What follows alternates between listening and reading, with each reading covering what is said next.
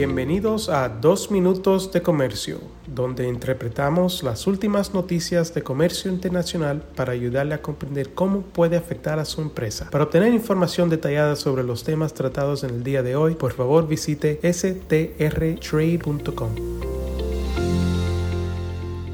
Hola, es un gusto hablarles nuevamente. Mi nombre es David Olave y soy un abogado en nuestras oficinas de la ciudad de Washington. Hoy continúo con el tema de la política comercial de Estados Unidos y quiero hablar de comentarios que hizo la representante comercial de Estados Unidos, Catherine Tai, durante un evento en la Universidad Técnica de Múnich, en donde habló acerca del comercio internacional y el medio ambiente. En respuesta a una pregunta acerca de la línea entre libre comercio y proteccionismo comercial o ambiental, la embajadora Tai dijo que la idea de que, y abro comillas, el libre comercio es bueno y el proteccionismo es malo es una dicotomía que creo que debemos revisar, cierro comillas. También mencionó que la forma en que los responsables de la formulación de políticas piensan y hablan sobre el comercio internacional debe evolucionar para proteger mejor a los trabajadores y las cadenas de suministro.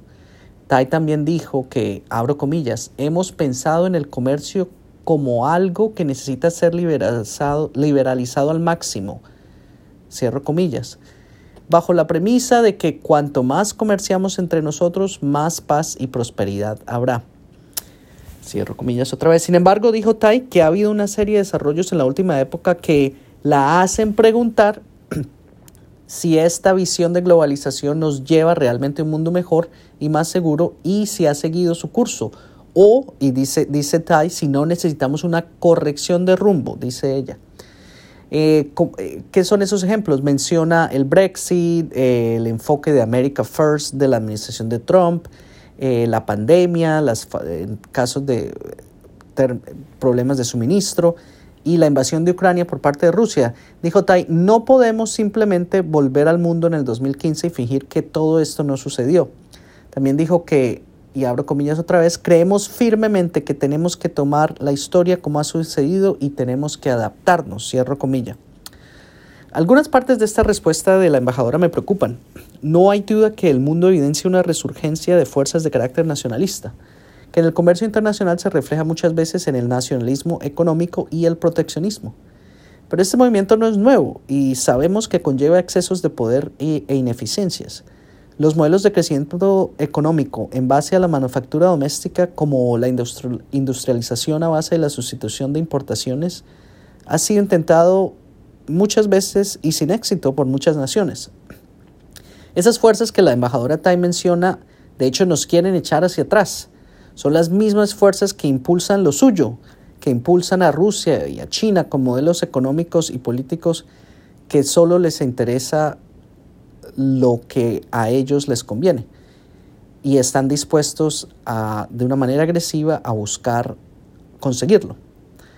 Estados Unidos debe continuar buscando, en mi opinión, impulsar alianzas con democracias y países amigos, como bien lo está haciendo la administración de Biden, pero no solo políticamente, sino también comercialmente. Sin duda es más difícil remar en contra de la corriente nacionalista y proteccionista, y aun cuando está bien, esté bien o mal enmarcada en protección laboral y ambiental.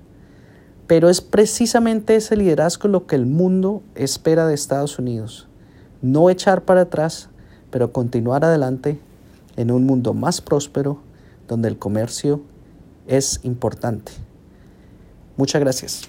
Adiós.